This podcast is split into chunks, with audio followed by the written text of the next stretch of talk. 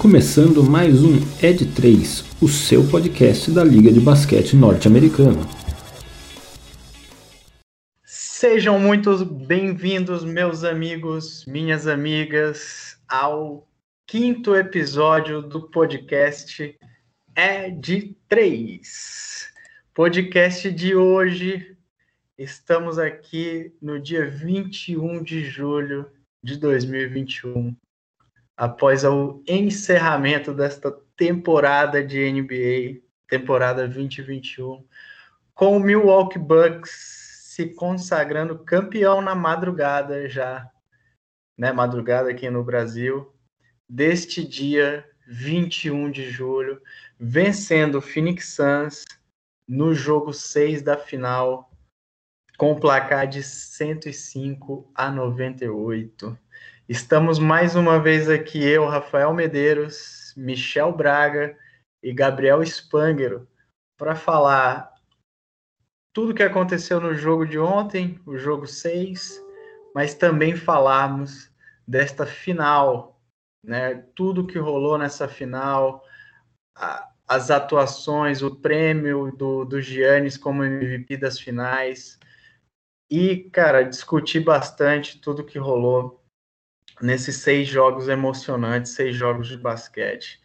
Meus amigos, muito bem-vindos, Michel, Gabriel, uma boa noite para vocês, né? Estamos gravando hoje aqui 20 horas, horário de Brasília, é, e vamos começar esse podcast. Queria ouvir, obviamente, as considerações iniciais dessa dupla dinâmica aqui do podcast sobre essa que foi uma série espetacular não podia deixar de ser final é final. Boa noite, Rafa. Boa noite, Gabriel. Olha, realmente acho que a palavra espetacular define bem a série, tá? Uma série que começa com 2 a 0 para o Suns, todo mundo achando que estava ganho, que estava no papo, o Chris Paul ia ganhar o primeiro anel aí na 16 temporada. De repente, do jogo 3 para frente, uma varrida do Bucks, com atuações totalmente dominantes do Antetokounmpo, né? Daí já já estava fazendo grandes atuações antes, inclusive enquanto o Bucks ainda estava perdendo, mas seguiu fazendo, outros jogadores aparecendo também. O Suns mostrando muita instabilidade aí ao longo dos, dos jogos, né? Os principais jogadores do Suns alternaram muito bons e maus momentos. Tivemos um jogo 5, na minha opinião, espetacular, melhor jogo da série, extremamente disputado, altíssimo nível técnico. Mas tivemos os últimos três jogos muito disputados, né? Que, na minha opinião, a gente já falou um pouco disso. O jogo 4, apesar de extremamente emocionante, não foi tão bom assim tecnicamente. E eu digo a mesma coisa do de ontem. Foi um jogo muito emocionante, mas, de novo, não foi um jogo tecnicamente espetacular, né? Acho que o jogo 5 foi, para mim, o grande jogo da série. E foi o jogo decisivo da série, na minha opinião, porque é quando o Bucks quebra o mando do, do Suns e abre caminho para essa vitória. Título em ótimas mãos, merecidíssimo. Acho que hoje eu já adianto que eu tenho menos estatística para falar, eu quero mais falar do, do aspecto histórico do, do momento. Mas enfim, título em ótimas mãos aí do Milwaukee Bucks. Vamos remexer a internet hoje. Opiniões polêmicas nesse podcast. Fala, Rafa, fala, Michel, boa noite, boa noite a todos aí que estão escutando a gente. Cara, acho que esse jogo aí, essa série foi contra todas as, as três estimativas nossas, né? Estamos com 4x2, 4x3 Suns aí, desde os dos primeiros episódios, mas veio um fator decisivo aí, The Greek Freak, né? Yannis fazendo essas atuações monstruosas, né, cara? Desde, desde quando estava começando, começo da série, né? Quando ele estava jogando sozinho, basicamente, né? Igual o Michel comentou, mas fazendo três jogos com mais de 40 pontos, foi uma atuação pô, espetacular, com destaque também para os outros dois, três jogadores que entravam, Middleton, Holiday. Pô, foi uma série muito emocionante aí. Concordo com o Michel que o jogo 5 foi decisivo, que ele quebrou o mando de quadra, é, muito diferente aí tecnicamente também. E ontem pô, foi também muito emocionante aí, foi muito bom esticar aí até a madrugada do dia de hoje. Um poucas horas de sono aí, até para os nossos dias normais de trabalho hoje, mas pô, valeu muito a pena aí. Valeu demais. Como, como disse a torcida ontem, né? Let's go Bucks.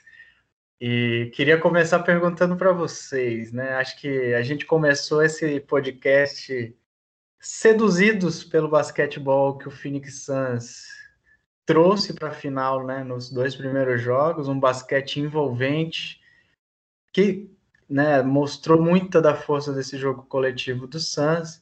Mas a minha pergunta é: o Milwaukee seduziu vocês nesses últimos jogos, seduziu vocês nesse final de, de série, né? Nessa virada que foi uma varrida, né? Foi depois do 2 a 0 foram quatro jogos, quatro vitórias para o Bucks, 4 a 0 nos últimos quatro jogos da série.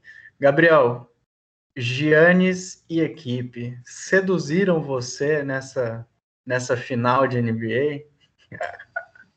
Pô, essa é uma pergunta bem complicada, hein, Rafa? Mas foi, pô, foi uma atuação bem, bem diferente, né? A gente começou dando esse, esse crédito ao Suns aí com atuações espetaculares e sempre falando, pô, Chris Paul tem que voltar para o jogo, a gente tem que ter uma, um jogo coletivo melhor, não dependendo só de um jogador. Assim, na minha opinião, nesse último jogo do, do Chris Paul foi, foi bacana, cara. Ele foi um, foi um jogo bom, só que também apagado, vai, apagado pela sedução do, do grego aí, vai. Poxa, foi uma atuação diferente, cara. Foi como diferente pra caramba, foi muito boa. Eu, de minha parte, posso afirmar que estou seduzido. É, acho que o Bucks mereceu demais. É, a gente, todos nós apostamos contra no começo, é, mas a, a, história do título do Bucks ela é espetacular, né? Eu acho que quando a gente pensa em esporte, né, esporte é muito sobre inspirar, né? Inspirar pessoas, inspirar novas gerações e tudo mais. Tem uma história para inspirar mais do que a história do Bucks, a história do Giannis. Giannis é um imigrante nigeriano que foi para a Grécia com a família em busca de, de uma vida melhor vendiam produtos contrabandeados na rua quando eram jovens. Ele, ele, sequer tinha uma nacionalidade, porque ele não tinha sido registrado na Nigéria e também não tinha sido registrado na Grécia durante a maior parte da infância dele. É, os três irmãos chegam na NBA. Três irmãos. É, em oito temporadas, ele se firma como um dos grandes jogadores da NBA. É MVP duas vezes. É, ainda assim, sempre não tanto o Antetokounmpo, mas o time do Bucks sempre sofrendo muitas dúvidas. Jogadores criticados, o próprio técnico sendo criticado, Coach Bud, em vários momentos. É, na melhor temporada deles, na final da conferência, o principal jogador deles é, faz ter uma contusão feia, uma contusão grave, que muita gente apostou que tirava ele das finais. Não só ele volta para fazer o que fez, para fazer mais de 40 pontos em três jogos e no último jogo, no jogo do título, fazer 50 pontos. É, sim, Disney, tá aí, ó, é só filmar, o roteiro tá feito. É, então, assim, é impossível, acho que não ser seduzido aí pela história, né? Não, não Será que o próximo Space Jam é dele? Pode ser. Eu, eu acho que estão perdendo tempo fazendo filme com o LeBron. Tem que fazer com a história do aí. É, é, claro que do lado do Santos também tinham grandes histórias, e se tivesse ganho a gente estaria falando do Chris Paul vencendo na 16 temporada, coroando uma grande carreira, mas é assim, é, é uma história que inspira e certamente seduzidos pelo, pelo Bucks. É, eu acho que, cara, você falou muito bem, Michel, e assim, só para ilustrar tudo isso, né, a temporada passada, o Giannis foi, né, MVP da temporada regular, bi-MVP, né? Foi MVP duas vezes. É, ele vem para um, um playoff ano passado na bolha da Disney com uma expectativa absurda né, em cima dele e em cima do time do Bucks, e o Bucks é derrotado, é varrido, inclusive, pelo Miami Heat no primeiro round dos playoffs do ano passado. E aí pairam né, as grandes dúvidas. Né? Esse Bucks é um Bucks de temporada regular, o coach Bud é um coach de temporada regular, é um time que não tem catimba, né? não tem a, a, o espírito do playoff.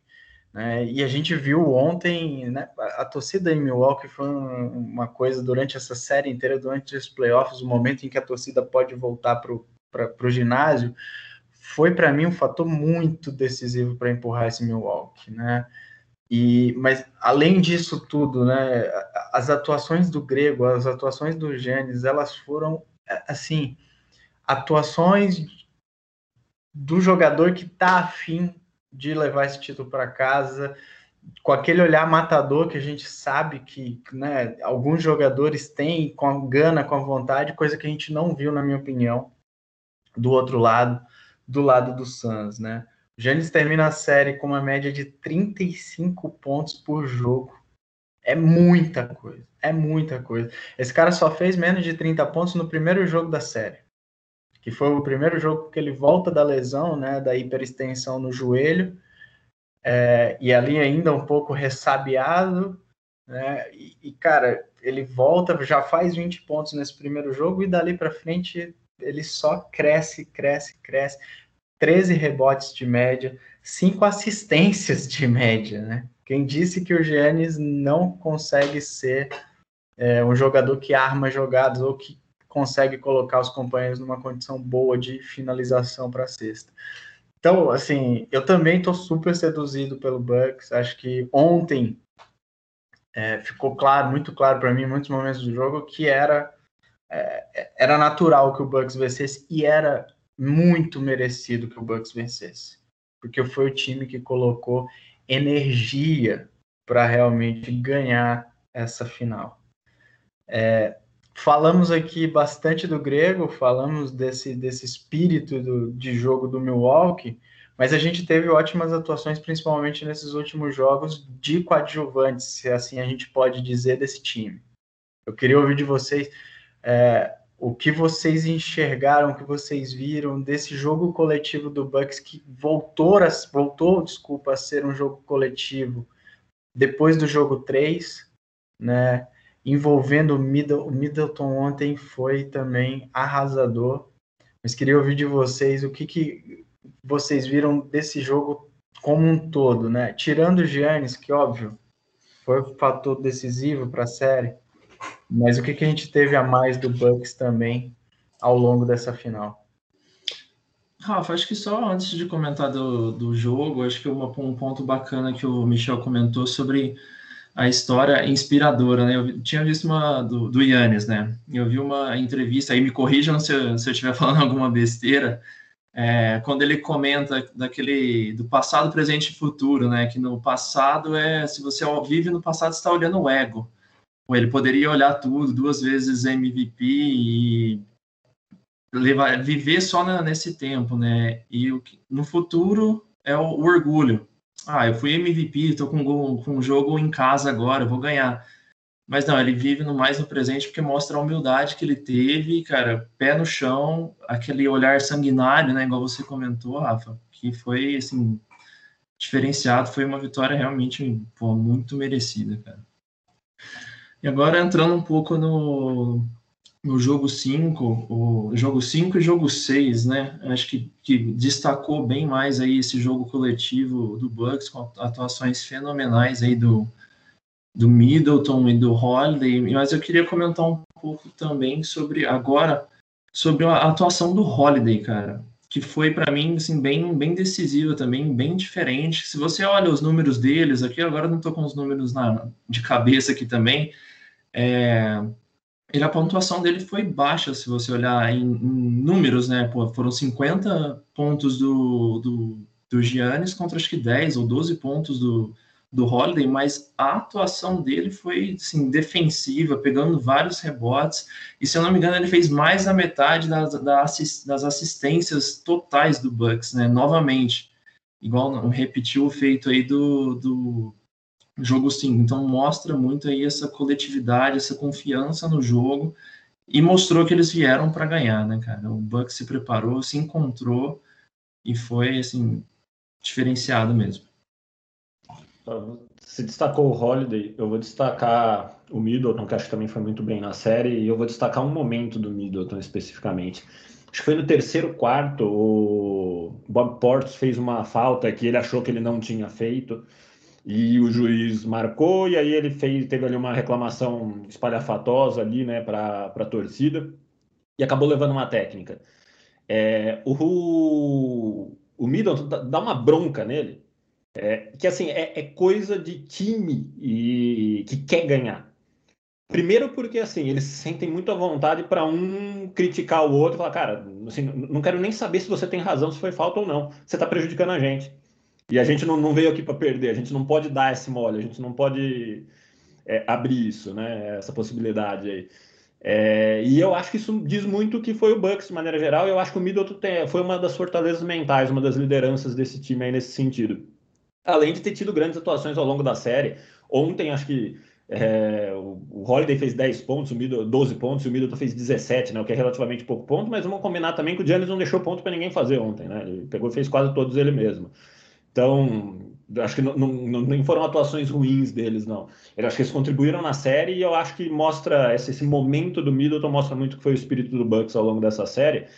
E última coisa que eu quero comentar nesse tema, eu vou pegar um ponto que o, que o Rafa trouxe, da torcida do Bucks. É, Milwaukee é uma cidade com 500 e alguma coisa mil habitantes. Ontem tinha 17 mil pessoas dentro do estádio e, segundo disseram, 80 mil pessoas em volta do estádio. Olhando parecia até mais, mas enfim, não, não sou uma boa pessoa para fazer essa estimativa. Vamos supor que isso esteja certo. 100 mil pessoas dentro do estádio e no entorno do estádio, de 500 mil pessoas que moram na cidade. É, é uma cidade que abraçou o Bucks. É, é uma pequena cidade do, dos Estados Unidos, né? não é uma grande metrópole, que, assim como o time falou, a gente não está aqui para perder, a gente vai ganhar esse negócio. É, então, assim, não, não tem como, de novo, sem querer chover no molhado, não tem como não dizer que ficou em ótimas mãos.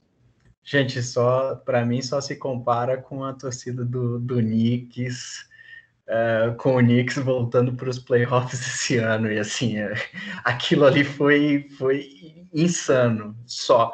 Mas o, a torcida do Bucks realmente fez fez uma grande diferença. O último ponto que eu queria destacar do Middleton é o tempo de jogo desse cara. Ele sabe o momento que ele tem que entrar no jogo e quando ele entra, ele, ele, é, ele é arrematador, assim, ele mata o jogo. Ontem, o último quarto, cara, o, o Suns tentando chegar, né, começando a tirar, tentando tirar um pouco da diferença que o Bucks tinha criado, o Middleton vai lá, usa o pick and roll com o Giannis, chama a bola para ele, usa a meia distância que ele sabe fazer como ninguém e começa a meter bola e deixar a vantagem, né, no mesmo patamar que estava ou em até alguns momentos aumentando com a bela defesa que o que o Bucks estava né, fazendo. Então, acho que esse jogador, cara, e, e o Middleton, ele, assim como o Coach Bud, recebeu muitas críticas ao longo desses últimos dois anos, essas últimas duas temporadas de NBA, porque era o cara que arrebentava também na temporada regular e quando chegava nos playoffs tinha um desempenho né, não tão bom quanto da temporada regular. E ele mostrou esse ano, poxa, muito, né? Muito por que, que ele é, e ele é um cara merecedor desse título. Acho que o, as atuações dele dos últimos jogos, botando a bola no braço, é, é, esse ponto de liderança em cima do Bob Portes, cara, é, é, realmente um grande, uma grande liderança desse time. O Giannis é a liderança explosiva, é o cara que vai trazer a torcida para junto, vai enterrar, vai gritar na cabeça, na cara do adversário. O Middleton é, é a liderança inteligente, calmo, né, que, que vai saber o momento certo de acelerar, de dosar o ritmo do jogo e trazer os companheiros para a realidade, para a calma daquele jogo. Então, eu, é, é espetacular o desempenho desse cara e, e, a atuação desse cara nessas finais. E Lembrando foi... que, ele, que ele foi fundamental, acho que você ia falar a mesma coisa. Eu ia falar a mesma quando, coisa. Quando no final do, do Hawks, né? Contra o Hawks. Exatamente. Exato. Então, assim, fato, realmente. Fato. São várias histórias de redenção, né? Até outros jogadores do, do Bucks também passaram um pouco, né? O próprio Brook Lopes, apesar de não ter feito uma grande final, um jogador que já teve bons momentos, depois foi muito criticado e ao longo da temporada encontrou um espaço fundamental no time do Bucks, complementando muito ali uh, o jogo do Yannis também. Enfim, acho que. Bom, Bob Portes, né, gente? O cara, o que dizer de uma final que Bob Portes não só é, contribuiu incendiando o jogo, como de fato pontuando em determinados momentos de forma também importante. Então, assim. Caindo com algumas bolas de três lá que levantava a galera, né, cara? Bolas de três que. Ah, como se já precisasse de alguma coisa para levantar a torcida do Bucks, né? Mas enfim. Exatamente. E, e duplo, acho que um, um fator para mim decisivo, mas eu queria ouvir a opinião de vocês, É, o, o, Michel falou, não foi um jogo espetacular em termos de aproveitamento, em termos de fundamentos, né, das estatísticas dos fundamentos, mas eu acho que mais uma vez mostrou o quão sólida essa defesa do Bucks é e o quanto isso foi um fator assim muito decisivo. Apesar de eu achar que o Phoenix também precipitou muitos arremessos, precipitou muitas jogadas, abusou da, do um contra um, é, mas o quanto essa defesa do Bucks ela foi assim espetacular em vários momentos chaves, né? A gente discutiu aqui ao longo dos últimos, dos últimos quatro episódios, quantos momentos chaves a gente falou que foram momentos de defesa, né? E, e defesa do Bucks. Eu acho que ouvi um pouquinho de vocês sobre essa defesa que, cara, foi foi para mim fator decisivo para essa para essa série, para essa reação também. Acho que como igual você falou, Rafa, acho que foram alguns momentos chave aí que destaca, né? Só lembrando um pouco do, desses momentos ao longo da, da, série, aquele toco insano do, do Yannis, né, no, no Eiton, jogo 4, se não me engano, né? E a roubada de bola do Holiday no jogo 5. Acho que mostra como que eles estavam ligados e desde vai do jogo 4 aí mostrando que queremos ganhar Vamos ganhar. Aí agora, abrindo um pouco do, dos números aqui, mostrando um pouco da defesa nesse jogo. Uma estatística que eu acho bacana aqui de, de destacar são os rebotes, a quantidade de rebotes que o, os Bucks pegaram em frente ao, ao, ao Suns. Foram 53 contra 37 rebotes do Suns. Assim, um volume muito alto e, e mais uma vez falando né, da, da raça que, que o time estava igual você falou, Rafa, a gente viu, por exemplo, o, de, o Dominaton lá não sendo o Dominaton, né? O DeAndre Ayton, que normalmente lidera ali no garrafão, porra, apagado, talvez com cada, ia garra, né? Aquela vontade de ganhar que, que não estava tendo. E acho que esse pode ser um dos pontos que destaca aí essa dominância no garrafão que, o, que os Bucks tiveram. Foi, acho que, fundamental um, um jogador que eu acho que ele acaba sempre ficando fora das nossas discussões de melhor e pior, porque ele é, acho que por definição, um jogo muito discreto, que é o PJ Tucker. É, também acho que fundamental, né? Acho que defensivamente principalmente. É, mais uma vez ontem ele saiu zerado em pontos de quadra. Acho que não foi a primeira vez na série que isso aconteceu, é, mas enfim saiu zerado de pontos. Só que o plus-minus dele é o melhor do time. Então, assim, ele obviamente é uma engrenagem que contribui. Ele tem um plus-minus de 13 pontos. Melhor do que o do próprio Antetokounmpo, que é de 10 pontos, apesar do Antetokounmpo ter deixado 50 pontos enquanto ele deixou zero. É, então, assim, acho que é um cara, realmente, acho que a defesa do Bucks é um, é um dos diferenciais, né? Se a gente for pensar no time mais, com um jogo mais alegre, com um jogo mais envolvente, talvez até tecnicamente superior, vou usar aqui uma frase, uma afirmação forte, né? Esse time é o Suns. É, acho que o Suns tem mais jogadores tecnicamente bons do que o próprio time do Bucks, que é um time de muita força, apesar de ter técnica boa também. É, mas aí a defesa acho que fez diferença. E um detalhe, né? A gente já falou que o Coach Bud já foi muito criticado em outras situações. A gente tem que ressaltar uma coisa aqui: o, o Bucks começa a série sendo atropelado porque a defesa não estava funcionando bem e ele encontrou as alternativas que ele precisava encontrar para que isso funcionasse, para que o Bucks tomasse a frente na série. Então, acho que também passa muito pelo trabalho dele. Então, assim, se ele era um, um coach considerado de temporada regular, dessa vez ele foi um coach de playoff, porque ele conseguiu, ao longo do, da série de sete jogos, encontrar um caminho e mudar totalmente o cenário da série. É, acho que a gente já falou várias vezes, a gente saiu de 2 a 0 achando que um abraço não dava mais para o Bucks, para 4 a 2 não teve nem jogo 7. É, o, o Coach Bud soube ajustar muito bem a, a troca de marcação do, na, no momento do pick and roll e, e, como ele soube usar principalmente o Drew Holiday para fazer esse papel de marcação do, do, Booker ou do Chris Paul no momento em que esse pick and roll era feito. É, galera, acho que passamos muito bem aqui pelo, pelo Bucks, pelo que foi essa história. Acho que a atuação 50 pontos no jogo 6 de final coloca o Giannis num patamar assim dos mais altos. É, agora eu queria introduzir aqui no nosso podcast o momento Teletubbies, né? O momento hora de dar tchau, hora de dar tchau para o Suns nessa final, né? Então, para quem aí, né? Eu, eu já era um pouco mais velhinho na época do Teletubbies, mas cheguei a olhar ali, dar aquela passada rápida no Tink Wink, na Gypsy, dando tchau, né? E, cara, falar desse Suns, né, um time que encantou muita gente ao longo não só da temporada regular, mas dos playoffs. Segunda melhor campanha do Oeste, a gente sempre fala o Oeste é brabo, o Oeste é difícil. Né? Passou por na primeira rodada de playoffs, passou simplesmente pelo Lakers do LeBron, coisa que muita gente não acreditava que ia dar para o Suns.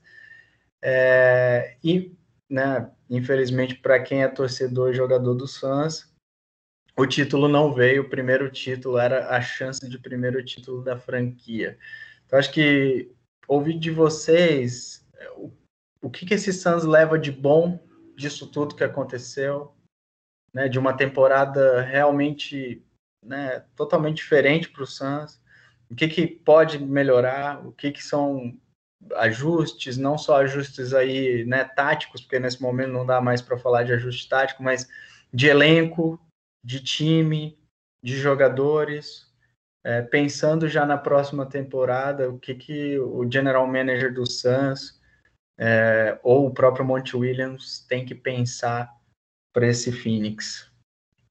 Olha, uma coisa que o Monte Williams falou hoje que hoje ontem, né, enfim, de ontem para hoje que eu acho que é verdade. É, o Suns acho que ele sabe o caminho agora. É, e acho que é verdade. O Suns fez uma grande temporada. Eu acho que uma final em que o Suns perdeu de uma forma honrosa, com grandes atuações de vários jogadores em determinados momentos. É, isso não apaga, né? perder a final não apaga a temporada que o Santos fez. acho que não dá para jogar trabalho fora por conta disso. Acho que o Santos vai ter um desafio agora até de manter o time. É, já hoje o pessoal falando aí de possibilidades do, do Chris Paul sair, enfim. A gente vai precisar ver agora como vai se desenrolar a off-season aí para saber como que esses times voltam ano que vem. Mas o Suns é um, é um time forte, é um elenco forte. Eu acho que se eu fosse falar de alguma coisa que talvez eu mudasse em montagem de time, eu acho que talvez buscar um pouco mais em posição física, um pouco mais de força física, né? Dependia muito do Eiton para isso, e o Eiton, quando não estava ali bem, é, como foi o caso ontem, né, a atuação do Eiton foi muito ruim. É, eles ficavam à mercê de, de jogadores mais fortes ali do, do Bucks. Mas eu não, definitivamente eu não vejo nenhuma grande, nenhum grande demérito na, na caminhada do Suns. É, a gente falou muito, né, do, de que o, o Bucks quis muito, né? Às vezes fala, repetir isso várias vezes, dá a entender que do outro lado o time não, o Suns não quis. Eu acho que pô, o Suns queria. O Chris Paul ontem estava buscando, acho que estava concentrado, acho que até fez um bom jogo. É, mas o Santos oscilou muito acabando na, na, na, série final. Né? Então, o próprio Booker, que teve dois jogos espetaculares, também teve dois jogos, na minha opinião, bem ruins. É, o jogo, se eu não me engano, o jogo 3 e o, e o jogo de ontem, eu considero que o, que o Booker foi bem mal também. Né? Ele tentou sete bolas de, de três e não, não deixou nenhuma. É, enfim, o Eiton também alternou bons e maus momentos. O Breeds, eu acho que esse sim fez uma série ruim, poucos jogos bons. Acho que o primeiro jogo bom, depois não, não conseguiu mais aparecer bem na, em nenhum jogo da série. Mas, enfim, acho que o resumo é que o Suns sabe o caminho. Se o time for mantido, o Suns briga de novo, né? Eu acho que a NBA nesse momento não tem nenhum time claramente dominante, né? Diferente de outras épocas em que, para pegar o último exemplo, o Golden State sempre entrava como grande favorito da temporada o, antes o Lakers, o Kobe, enfim, houveram momentos ao longo da história, o Bulls do Jordan, enfim, que o, times já começavam como franco favoritos ao título. Não é o caso da NBA desse ano. Então, assim, é muito difícil. Vamos ver como desenrola a off-season, mas se a gente tiver um cenário parecido de times, é difícil cravar um time já, não. Esse time aqui, é, afinal, vai ser A e B. É, e, e, o Suns, nesse cenário, ele entra de novo com chance de, de chegar, né? Então, acho que é mais seguir o trabalho, buscar ajustar algumas coisas e cabeça no lugar. É, só, só reforçando esse ponto que você falou sobre favoritismo, vale lembrar que para a próxima temporada provavelmente a gente não vai ter é, nem Kawhi Leonard, nem Jamal Murray, ambos né, passaram por cirurgia nesse final de temporada agora. O Kawhi, o tempo mínimo de recuperação para o Kawhi é de nove meses. Uhum. É uma lesão sensível. Ele, ele teve uma lesão parecida quando tentou combo na, na final aí do, do Hawks, porém um pouco mais grave do que a que o Giannis teve. E o Jamal Murray também. Então são dois caras que vão fazer muita falta, né? O Kawhi para o Clippers e o Jamal Murray para o Denver, que já fez falta nessa temporada, nesse, nesses playoffs agora. O Jamal Murray pesou muito para o Denver na, na série contra o Phoenix. É, então, realmente, a gente não vai ter. É, não tem, pelo menos até o momento, óbvio que a off-season está aí para desmentir a gente, as, as trocas, né, as tão aguardadas trocas vão acontecer, é natural, é, mas nesse momento, sim, acho que o Suns é um time jovem, né, um time novo, né, o Chris Paul foi o grande veterano trazido nessa temporada, para dar casca para esse time, para liderar esse time para o que aconteceu, né, para chegar em uma final de NBA, é, e que aprendeu, aprendeu muito, já tinha aprendido com a bolha, no 8 a 0 vale lembrar, cara, o Santos foi para a bolha com quase nada de chance para ir para os playoffs, fez oito jogos, ganhou os oito na bolha e quase foi ainda para os playoffs, né, já na temporada passada. Então, assim, time jovem, concordo, precisa de um pivô urgente, o Phoenix Suns. Urgente. Que não seja para ser titular, mas que seja um bom reserva para o DeAndre Ayton. É, ficou claro, né? Tudo bem, perdeu o Sarit no, primeiro jogo da série, etc. Os cara precisa de um big e um big que seja capaz ali de ser dominante no garrafão tanto quanto o Ayton. Acho que ficou muito claro isso, principalmente nesses últimos jogos. Acho que um último ponto para destacar também, que o da rodada aí do, do Suns, né? Foi um, um vídeo que, o, que a gente postou, foi postado no, no, Instagram, né? Do, da humildade do Monte Williams chegando lá no Bucks e falando, cara, aprendi muito com vocês. Fizer, me fizeram um técnico melhor, uma pessoa melhor. Acho que isso foi, foi muito bacana. Falamos agora há pouco da humildade do Yannis, né? Agora do outro lado também, né? Acho que concordo com vocês também sobre essa essa mescla de técnica e, e físico, né? Ter um cara mais imponente, pô, a gente tem o fato, né? O Giannis do lado do Bucks, mas tem outros jogadores aí, o, o LeBron também, que é um cara que se impõe muito fisicamente também, além da técnica, acho que ele mescla os dois em uma pessoa só também, né? Mas falta esse ponto e talvez a confiança coletiva, né? A gente viu muito o Suns em alguns momentos dependendo de um jogador só, né? Talvez se soltasse um pouco mais aí nesses pontos poderia ter, ter sido um um pouco melhor também. É, acho que essa discussão vai ficar para um próximo episódio, mas eu fiquei pensando aqui enquanto a gente falava quem seria essa peça para encaixar nesse nesse Phoenix Suns como um pivô, né, um, ou um ala de força para fazer frente em momentos em que precisa de um garrafão mais forte. Mas acho que isso é coisa para a gente falar e debater em próximos. Fica para o próximo. é, mas assim, galera, o, o Monte Williams, né, técnico do Suns, é esse cara é espetacular. Assim, eu sou fãzaço Acho que é um cara que não só tecnicamente, mas ele sabe ter a humildade que ele teve ontem para né, agradecer o Milwaukee pela final e como ele sabe gerir o time, né? Acho que tem uma, uma, um momento para mim muito chave dessa série que até né, várias vezes passou é, quando a NBA captura o áudio dele, ele conversando com o DeAndre Ayton e falando, cara, você mudou o seu patamar. E é por isso que você tá tão bravo, né? Por isso que você tá bravo, porque você hoje não tá chegando no patamar que você construiu. Valoriza isso. Valoriza esse patamar que você mudou da sua carreira, do seu jogo.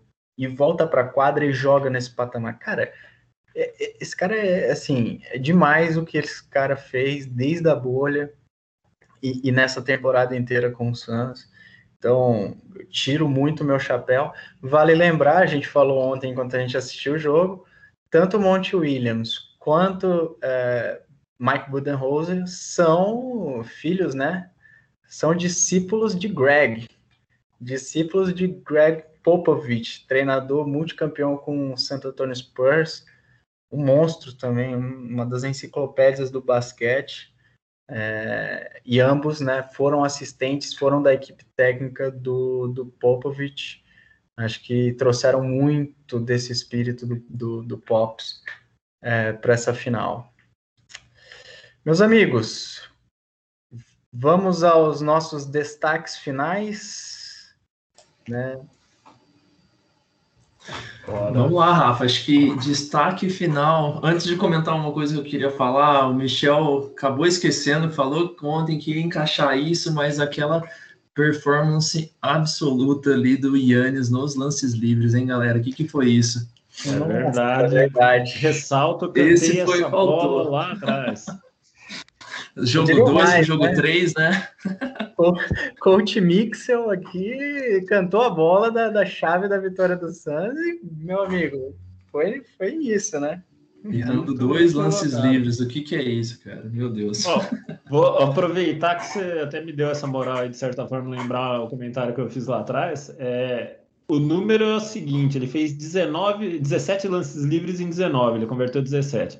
Se ele tivesse tido o aproveitamento padrão dele de 50%, ele teria deixado 10 pontos, dando aí um, um a mais aí para ele, né? Um pouco mais de 50%. São 7 pontos a menos. E a diferença do jogo foi, pasmem, quanto? 7 pontos. Então, fez diferença. Completamente diferente. Nossa, se não fosse isso, estaríamos falando de um jogo 7, provavelmente, hoje.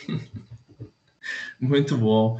Rafa, como destaques finais, estamos de cara nova, hein, cara? Novidade aí no, nas redes sociais. Muito bom. Estamos com logo novo, estamos com Instagram. Para quem não segue a gente, segue lá no Instagram, arroba podcast underline ed3, ed3, né? Sem um acento. A gente está começando a, a, popular mais a, a, o Instagram lá, aguardem aí muitas novidades aí para os próximos dias. Aí, vamos postar lá, sigam a gente. É, galera, acho que aproveitando também aqui, agradecendo a vocês, foi um prazer esse começo de caminhada aqui, foi divertidíssimo, acho que fazer o programa, né? Acho que todo mundo aqui trabalha, tem uma agenda super corrida. É, basquete não é, tá longe de ser a nossa profissão, nosso ganha-pão, mas assim, foi muito bacana fazer, muito bacana também as pessoas comentando, enfim, e, dando os feedbacks e, poxa, legal pra caramba estar aqui com vocês e vamos continuar, inclusive durante a off-season, vamos falar, vamos fazer coisa, vamos trazer conteúdo, então não esqueçam da gente, a gente vai estar por aí ao longo das próximas semanas também. Não é porque acabou, né? Vamos pentelhar nessa off-season, estaremos aqui semanalmente para falar dos assuntos que mais vão movimentar e a gente sempre espera uma off-season movimentada, né? Temos Damian Lillard, temos Kawhi que pode movimentar, temos Chris Paul, cara, temos vários times em reconstrução, temos um Warriors que tende a vir aí para uma temporada diferente do que foi a, a, as últimas sem o Clay Thompson. Temos o Big Three do Nets voltando, né, em sua plena forma física. Então a gente tem muito assunto para falar ao longo dessa off-season. É, faço minhas as palavras do Michel. Muito obrigado a todo mundo é, e principalmente a vocês dois por é, a gente ter iniciado essa jornada aqui. Sigam a gente não só no, no Instagram, mas na sua plataforma de distribuição de áudio.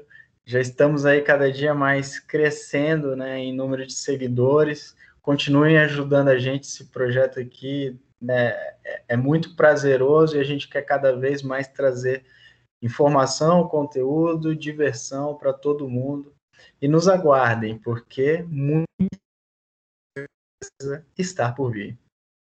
Meus amigos, muito obrigado. Esse foi o episódio 5 do Ed 3. Vamos aí, semana que vem, provavelmente a gente se vê no próximo episódio. Fala pessoal, boa noite. Muito obrigado aí pelo, por esse começo. Vamos para.